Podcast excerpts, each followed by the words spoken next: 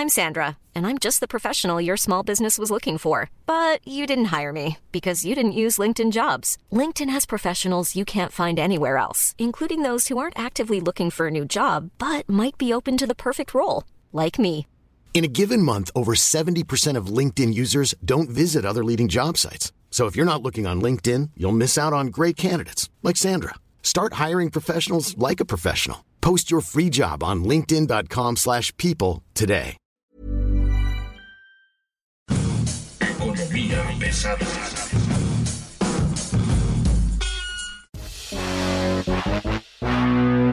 Señoras y señores, bienvenidos. Esto es Economía Pesada. Mi nombre es Luis Carriles, arroba Luis Carrujos. Es un gusto estar eh, llegando a sus oídos.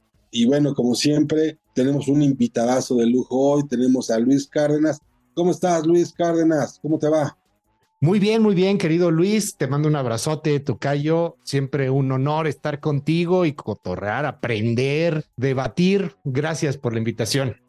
Hay un tema que es, me parece, ahorita lo más importante, cómo les está pegando a tus amigos, a tus cuentavientes, a tus a toda tu raza que te comenta que se queja, cómo les está yendo con la inflación, cómo les está yendo con esta alza inusitada, inusual y agresiva en los precios. Pues, eh, pues muy jodido, o sea, para decirlo de una manera muy clara, muy, muy directa, muy jodido. ¿Sabes qué? Este tema de la inflación pega a quien menos tiene y eso es lo más lo más fregado del asunto, ¿no? Entre más ingresos tengas, pues obviamente que la inflación es un problema, pero es un problema menor en cuanto a tu supervivencia. Hoy algo que yo leo constantemente en los comentarios que nos llegan en los espacios donde estamos es que la gente ha dejado de comprar cosas que compraba antes o tener que comprarlo con una calidad eh, muy, muy inferior. Por ejemplo, si comprabas jamón y queso, ya nada más compras jamón o ya nada más compras queso o compras algo que sea un poco más de retazo, o, ya no compras ciertos tipos de carne, o ya no compras ciertas, eh, ciertos tipos de leche, mejor prefieres comprar fórmulas lácteas. O sea, hemos visto cómo entre menor ingreso de la, de la población, obviamente, pues han tenido que hacer eh, algunas suplencias en torno a su canasta básica. Y aquí hay algo muy interesante, querido Luis, porque eh, lo que estamos viviendo y lo que estamos viendo en gran parte de la población es que esto pega en gran, en gran parte del sector económico nacional. Máxime si nos vamos a un promedio más o menos de un país en donde la gente anda alrededor de unos 8 mil, 10 mil pesos mensuales, es, digamos el promedio y estoy siendo un poco generoso, o sea, le está pegando prácticamente a todo mundo. Entonces es, es, muy interesante cómo han tenido que ser muy creativos en cambiarlo y cómo, eh, pues sin darnos cuenta, esto termina por ser una especie de descenso también en cuanto a movilidad social, porque ya te está pegando en lo más básico, o sea, en comer. Y cuando vas buscando cosas más baratas para comer, pues te das cuenta de la afectación que hay y de todo este debate en torno a si realmente somos tan clase media o un poquito más clase baja y, y, te das cuenta también cómo a los más ricos o a los que ganan un poco más de dinero, pues no les afecta tanto. O sea, es, es, muy curioso porque en los comentarios nos dicen, no, pues a mí sí me está saliendo ya mil pesos más caro, ¿no? Pero ni modo, pero siguen comiendo, siguen haciendo el, el mismo súper, ¿no? Y los otros, que son la mayoría, pues han tenido que buscar eh, alguna especie de, de, cambio, alguna especie de similar para su comida. Eso a mí me parece, me parece algo francamente muy grave. Estamos viendo alimentos similares, ¿no? Como uh -huh. lo mencionas. Exacto. ¿no? Porque además este, el fenómeno del inflacionario, estamos hablando de que antes de la pandemia teníamos un nivel ya más o menos equilibrado de la inflación, un nivel más o menos controlado, y después de eso, pues han venido eventos que han generado incertidumbre y unos enormes desafíos para la población en general. Con el COVID-19, por ejemplo, en el 2020, pues la inflación en general bajó porque pues, se cayó el consumo, ¿no? En el 2022, cuando se deja venir la guerra de Rusia y Ucrania, pues la inflación subió en todos los sentidos. De acuerdo con los datos del INEGI, por ejemplo, venimos de una inflación que en 2018 fue de más o menos 4.5, en 2019 4.4, en 2020 2.1, en 2021 ya se fue, se empezó a disparar al 5.8, 2022 7.6 y en el 2023 estamos ya por niveles del 6.2 en inflación general. Pero ya cuando estás por sectores, pues ya te vas dando cuenta que las cosas están poniendo muy pesadas, por ejemplo, en frutas y verduras, ¿no? El salto que hay entre 2021 y 2022, donde las frutas y verduras se disparan en términos de precios 15.8%, ¿no? o alimentos, bebidas y tabaco que se mantiene con una alza constante que pasa de 2020 de 5.8% a 2022 10.9% y a este año 12.1%, pues ya te va dando números cada vez más este, escabrosos. Estamos viendo, los indicadores nos están diciendo que la inflación va un poco a la baja, pero después de, digamos, tres años, 2020, 2021 y 2022, donde fueron fuertemente empujados al alza y el mercado funcionó así. ¿Qué estamos viendo también? Pues estamos viendo lo que tú mencionabas, ¿no? Cambio en los gramajes, las empresas comenzaron a hacer productos más pequeños, nuevos productos, rebautizarlos, replantearlos, rehacerlos por un lado, estamos viendo a los consumidores buscando o habituándose, haciendo nuevos hábitos de consumo con menos productos o con similares, ¿no? Y yo creo que, ese, esa es la nueva tendencia. Lo que no sé si podemos pensar que es a nivel mundial,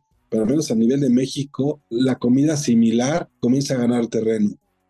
Eh, de hecho, eh, hasta la creatividad en torno a distintos platillos hay algunos productos que se han bajado, bien mencionas, por ejemplo, el asunto del tema de frutas y verduras, algunas, ¿eh? otros arriba, digo, el aguacate siempre ha estado caro y de repente como que está en este sube y baja, pero me llama la atención, por ejemplo, el fenómeno de los nopales, los nopales han bajado más o menos un 15, 20%, depende de dónde lo veas, el jitomate como que baja un poquito, luego sube, pero ahora no le ha ido tan mal, la lechuga, entonces empiezas a ver este, algunas recetas muy interesantes, ¿no? En donde le vas metiendo, como decían las abuelas, más agua para que alcance el, caldo para todo mundo y empiezas a hacer más cosas con nopales. Es muy chistoso porque mucha gente nos lo, nos lo dice en la búsqueda de, pues de tratar de llevar la canasta básica y el alimento a todos. Y me refiero a la creatividad que tenemos como mexicanos, ¿no? Pues hay que buscarle, hay que hacerle. Taquitos de nopal empezaron a ponerse de pronto entre algunos de las sugerencias que nos daba la gente en, en nuestro auditorio. Lo que llama la atención es que estos datos que, que nos mencionas, querido Luis, son fundamentales, son interesantes, son clave para poder entender este problema. Yo creo que sí tiene un problema global. Hemos visto lugares como por ejemplo en Gran Bretaña, donde uno pensaría que los ingleses la tienen todavía más fácil. Y no es cierto, la están padeciendo mucho. Sin embargo, a la banda, a la gente, pues esto le vale cacahuate, esto no le importa. O sea, dice, la cosa está más cara, está más cara, está más cara. Pero aquí te va lo que está interesante políticamente hablando, lo que uno pensaría generaría una animadversión hacia el gobierno, no necesariamente lo hace así, con todo y que te está costando más cara la comida. Quién sabe si tenga que ver o con apoyos sociales o con cosas por el estilo, pero hoy de alguna u otra manera todavía se sigue comprando y no viene un rechazo emocional, político, social a este entorno. Creo que no ha habido muchas encuestas al respecto de este asunto, pero la gente está, y lo noto, o sea, en el pulso lo noto, enojada por el alza de precios, pero no necesariamente enojada con el gobierno. Y eso es interesante. Eh, máximo en un país en donde antes era deporte nacional recordarle su mamá al gobierno y ahora, bueno, pues parece que ya para algunos es deporte nacional defenderlo, ¿no? Está interesante eso. Eso me encanta porque además estamos viendo, por ejemplo, en el mundo digital, la 4T en general, en la parte del mundo digital, pues la 4T está perdida y creo que perdió todo debate desde 2019, febrero, marzo, ¿no? En el mundo real, este, este detrimento ha ido creciendo poco a poco, pero cada vez creo que se ha acelerado un poco, pero no, no a la velocidad que se esperaría o que ocurrió con otros gobiernos. Yo me acuerdo, por ejemplo, gobiernos como de la Madrid, Cedillo, el propio gobierno de, no sé si fue Fox o Calderón, cuando hubo así como presiones inflacionarias muy fuertes, la gente sí estaba renegando muy fuerte contra el gobierno y ahora no. Sí, es que ahora no, ahora con todo y que lo sufres, lo sigues defendiendo. Y, creo que hay un elemento ahí muy interesante y que habría que ver si influye o no influye eh, en el tema inflacionario y en el precio real. Eh, a ver, el, primero es el asunto de la cantidad de ingreso que hay hoy día y qué tanto porcentaje en gran parte de los deciles de la población económicamente activa en este país viene por parte de, apoyos sociales. De verdad es muy interesante porque esto lo presentaba el Coneval hace algunos meses y la parte más amolada, más necesitada para ponerlo en términos más sencillos, quien gane menos de 1.500 pesos mensuales o quizás hasta menos dinero, de 0 a 1.500 pesos mensuales, o sea que es este primer decil el más afectado, a esos ya no les llegan programas sociales o les llegan bien poquitos. Esos son los que los que olvidaron. O sea, los más pobres son los más más fregados. Y luego repartieron todo entre el resto. Entonces, tú ves a alguien que sí necesitaría un programa, claro que sí necesitaría una ayuda, no se niega a esto, pero que hay quien la necesita todavía más. Sin embargo, es muy clientelar. Entonces, a todo mundo le está llegando, esta parte de la población le está llegando una, una lana y esa lana le compensa bastante bien su ingreso. Te pongo un ejemplo. Alguien que te gane 7 mil pesos al mes puede estar recibiendo una ayuda mensual de unos 2 mil pesos al mes. Eso ya hace pues que tenga un porcentaje importante y que de los 7 mil gane ahora 9 mil pesos. Entonces, aunque el huevo esté más caro, pues no hay bronca, porque si no tuviera esos dos mil pesos que me manda el peje, pues no me alcanzaría para el huevo barato, para el poquito huevo que compro. Entonces ese fenómeno creo que es, es muy digno de, de estudiarse, ¿no? Y de, y de poder profundizar más. Y el otro factor que también tenemos en una inflación muy particular de México, que no sucede en algunas otras partes del mundo, es el tema de la seguridad. A lo mejor si no hubiera cobro de derechos de piso, si en las carreteras no se robaran tanto producto y hicieran lo que hacen con los cobros de, de paso y de cuota a cientos de miles de productos, a lo mejor podríamos tener un precio muchísimo más accesible. Hay quien lo ha llegado a calcular, por ejemplo, ahí en la Asociación Nacional de Pequeños Comerciantes, casi en un 30%, lo que nos cuesta la, la inseguridad. O sea, casi todos los productos podrían estar hasta 30% más baratos si no tuviéramos lo que tenemos hoy en materia de inseguridad. Este es un dato muy importante porque el costo integrado del crimen organizado está escondido en, estos, en esta inflación, está escondida en estos precios, en estas salsas de los productos pecuarios, ¿no? En los productos alimentos, bebidas y tabaco, pero también está en los otros gastos que haces de la energía, el gasto de transportar tus mercancías, la logística, la movilidad. O sea, ya no sabes qué es más barato subirte al PCR porque te van a saltar o mejor trabajar cerca o esperar a que te caigan los 3 mil pesos de la beca, ¿no? Sí, claro, y mucha gente está esperando ya de plano solamente los 3 mil pesos, pero muchos otros, que es la gran mayoría, le terminan por ser un complemento importantísimo. O sea, estás hablando de que en algunos casos es casi el 30, 40 o hasta 50% más del ingreso que consiguen, pues chambeando. O sea, vuelvo al ejemplo, ¿no? Yo gano 7, pero el gobierno me manda 3. Entonces ya gano 10, ya no gano 7 es un tema bien interesante de estudio. Ahora, mencionabas tú algo que me parece temerario. Dices, a este vecino número uno, que es el más pobre de todos, no le está cayendo el apoyo. Y tiene que ver, curiosamente, me parece yo, pero a mí me da la impresión que eso tiene que ver sobre todo con temas de bancarización, con temas de conectividad, con temas de electrónico, de bancos, de telefonía, ¿no? Que es como los lugares más remotos, tal vez, no sé.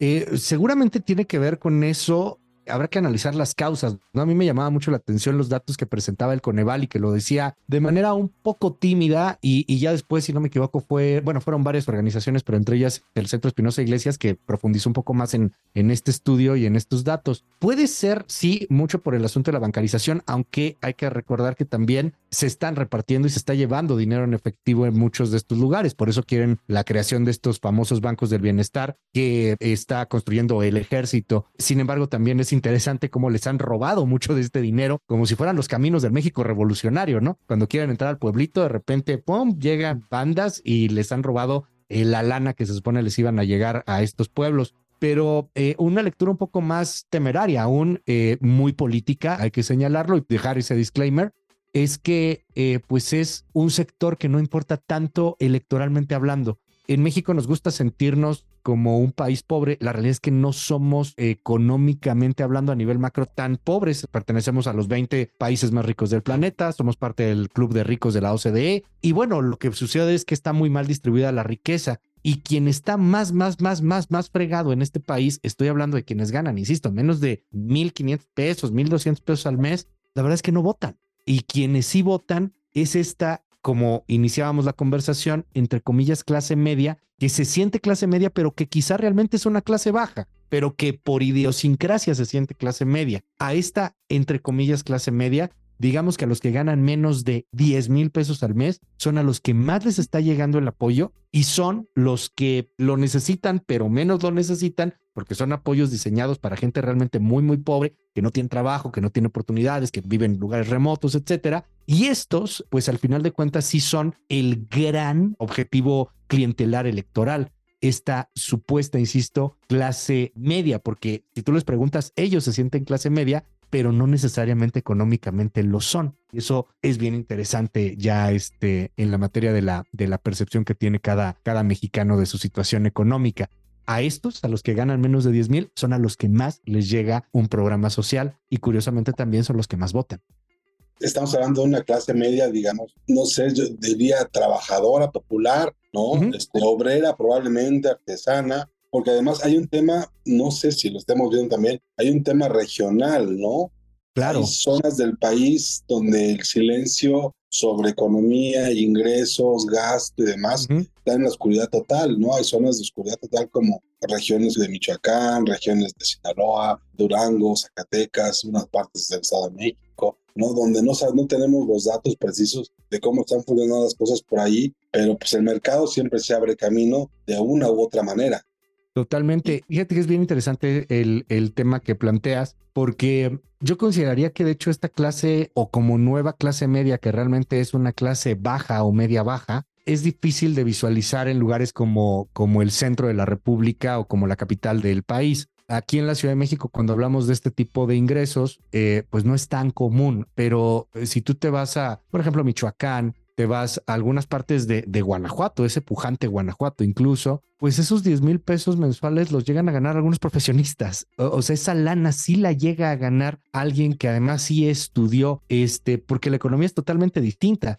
No, no estoy diciendo a lo mejor en las capitales, ¿no? Este, en León, Guanajuato, a lo mejor se vive muy bien, en Guanajuato capital, a lo mejor se puede llegar a vivir bien, pero en muchos otros lugares, por ejemplo en Celaya, pues no necesariamente, y a lo mejor alguien que haya estudiado y que tenga una carrera, inclusive una ingeniería, algo por el estilo, pues llega a estar percibiendo esos 10 mil, 11 mil, 8 mil pesos mensuales. Lo mismo sucede, pues particularmente en el sur, sureste de la República. O sea, hay, hay una gran cantidad de personas que están en esta situación y que obviamente a ello, que se supone son entre comillas, que ellos se sienten con cierta idiosincrasia, dicen somos clase media, pero en estricto sentido por ingresos no lo serían, a ellos es a quienes más les está pegando este asunto inflacionario en los precios, en la comida. Ellos son los que tienen que comprar ahora fórmula láctea y es alguien que sí estudió, es alguien que siguió las reglas, es alguien que además tiene una, tiene una chamba, este, y que logró su carrera, ¿no? Y bueno, pues ahora tienes que comprar otra cosa, tienes que comprar otro jamón, tienes que comprar este, un pollito más barato, cocinar de otra forma, porque no te alcanza para comer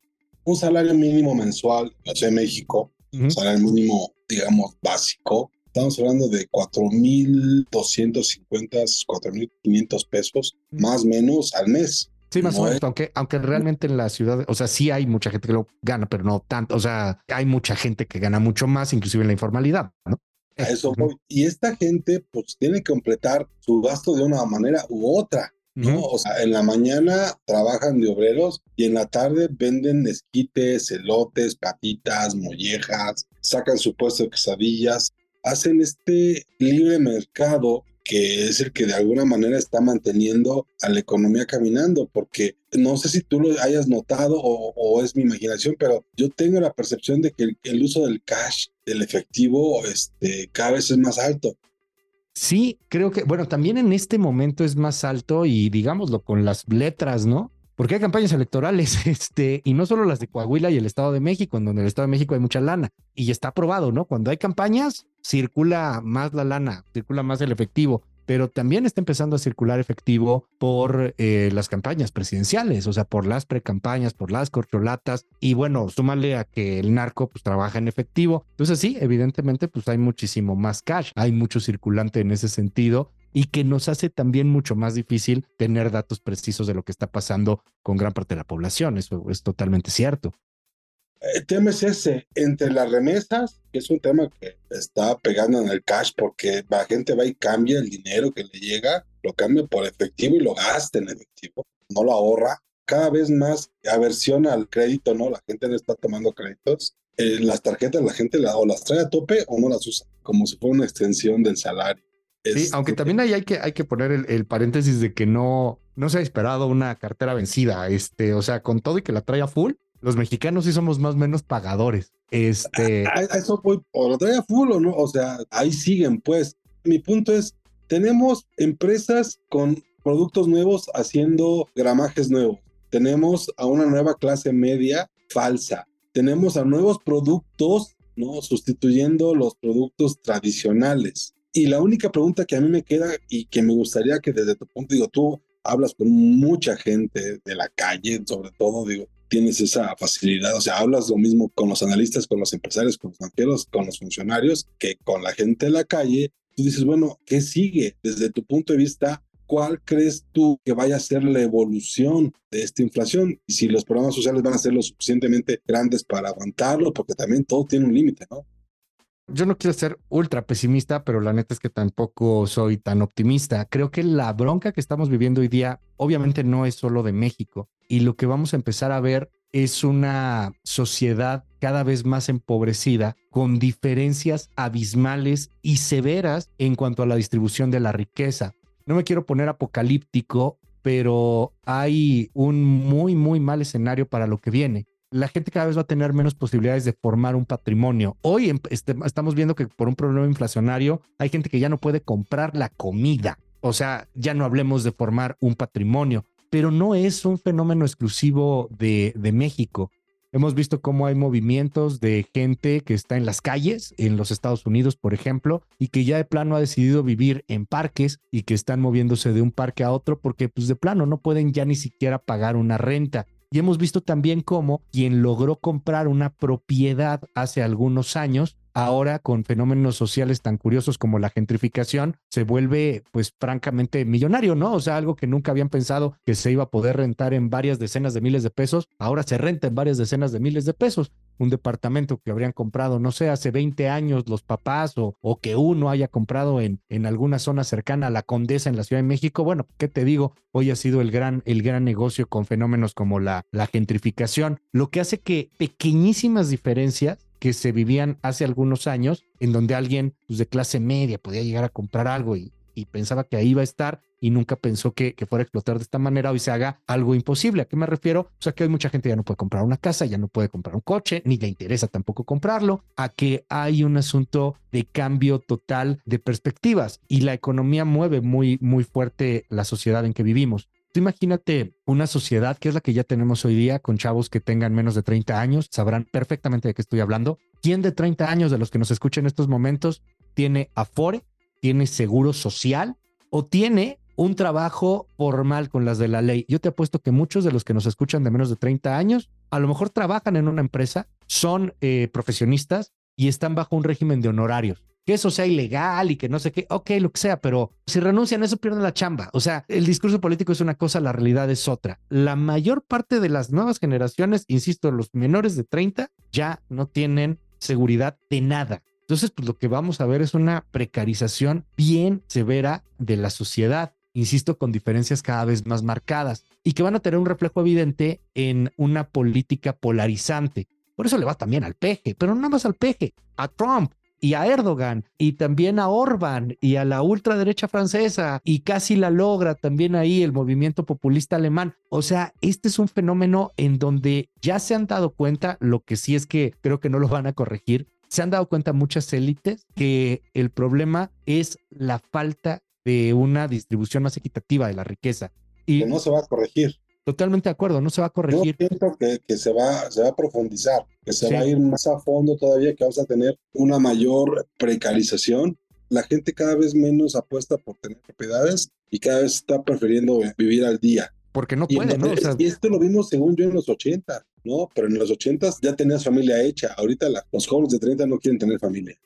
No, y, y, ya tampoco puedes hacerlo, este, o sea, porque ya no es una cuestión de, de opción, es, es muy difícil sobresalir. Yo no demerito la meritocracia, creo que la meritocracia es importante, pero tampoco lo es todo. Este asunto del pobre es pobre porque quiere o porque no trabaja, es cierto. O sea, hay muchos aspectos en la vida que hoy están haciendo que una persona no pueda salir adelante. Me daban un dato que, digo, es, es muy conocido, pero hoy lo, lo citaban, y el 30% de las pymes truenan en el segundo año en este país. Más o menos está a la par de, de, muchas otras naciones, no estamos tan mal, no estamos tan bien, pero es, es muy triste porque no quiebran por mala administración o no quiebran porque no le echaron ganas, quiebran realmente por falta de, de ciertas oportunidades, por falta de créditos, por ejemplo, que sean accesibles, y vamos viendo cómo estos sueños se van arrancando, se van frustrando. Y entonces, ¿qué tienes con una sociedad frustrada? Lo que estamos viendo, una sociedad cada vez más peligrosa, una sociedad violenta, y también empiezas con otros fenómenos como el migratorio, ¿no? Migración por miseria, no por oportunidad, que esa es distinta y se vale también. La migración de oportunidad, de quiero ser mejor, este, quiero ganar más lana. Esa es migración por oportunidad, ¿no? Pero hoy hay migración por miseria migración de gente que tiene que salir porque no hay posibilidades ya en los lugares en donde nacieron. No hay forma de salir adelante. Y si se quedan ahí, literalmente se van a morir de hambre. Nada más para cerrar, entre Estados Unidos, la pobreza Centroamérica estamos nosotros, ¿eh? Se va a poner feo.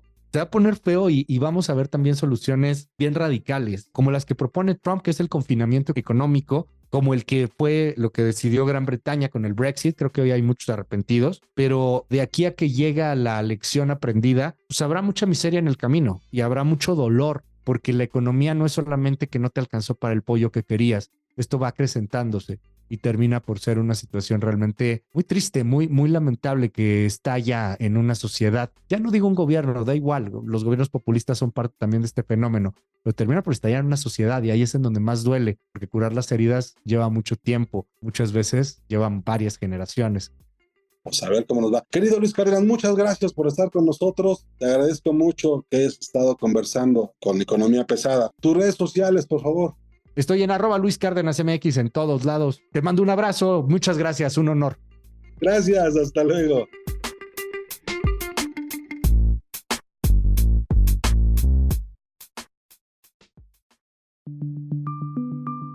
Esta es una producción de la Organización Editorial Mexicana.